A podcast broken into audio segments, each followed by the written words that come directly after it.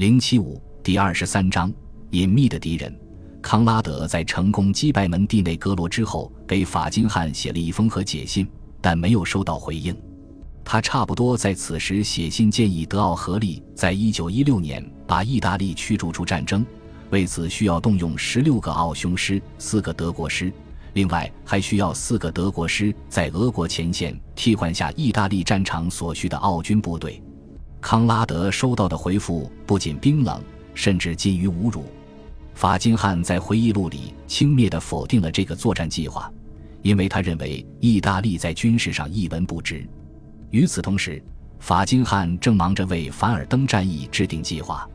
关于这场德国在一九一六年最主要的战争行动，法金汉从没有对他最主要的盟友透露过一个字。这种做法部分跟他对保密的执念有关，但无疑也是出于他对康拉德的个人仇恨。这简直难以置信！康拉德在二月份头一次听说凡尔登攻势的时候，气得说不出话来。这倒是可以理解。如果德国人这样对待他，那好啊，他也可以自行其事。他开始着手计划单独进攻意大利，而且保密工作做得不比法金汉逊色。奥军从俄国前线抽调了最精锐的五个师前往蒂罗尔，没有派替换部队。很不幸。阿尔卑斯山的气候对康拉德不利。那年开春很久后，天还在下雪，迫使奥军将进攻推迟了将近一个月，直到五月十五日才能发动。那时，奥军已经丧失了出敌不意的优势。阿齐亚哥的义军损失很大，但在一个月之内就挡住了奥军的持续推进。突然之间，整个战争中最重大的灾难降临在奥匈帝国头上。普恩加莱总统紧急请求沙皇发动救援进攻，以缓解德国人在凡尔登对法军造成的压力。于是，俄军最能干的布鲁西洛夫将军动用了四十个师，在六月四日发动总攻。他正好打在整个奥军战线最薄弱的西里西亚地区，康拉德就是从那里抽出了用于意大利攻势的五个精锐师。俄军的进攻突如其来。奥军防线就像杰里克的城墙一样纷纷崩塌，奥军炮兵骑着马落荒而逃，留下成千的步兵被冲上来的哥萨克骑兵歼灭。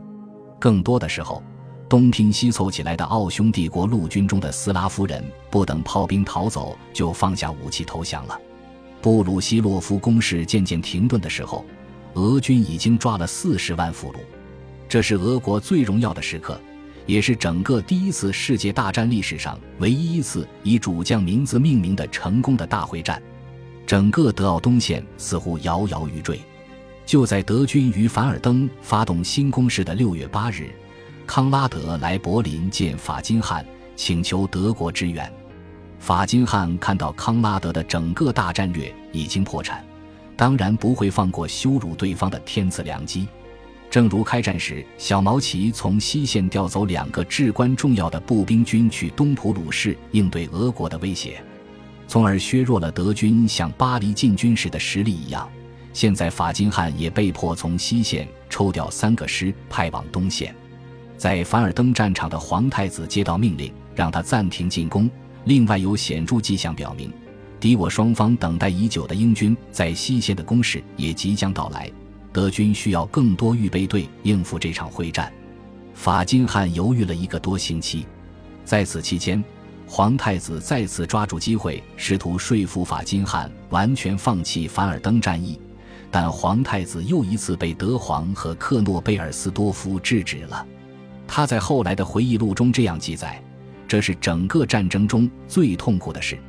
我从根本上反对继续进攻，可还是得服从命令。”不过，东线的危机很快得到了缓解，西线英军还没有开始炮兵试射，而法金汉还是处于克诺贝尔斯多夫的影响之下。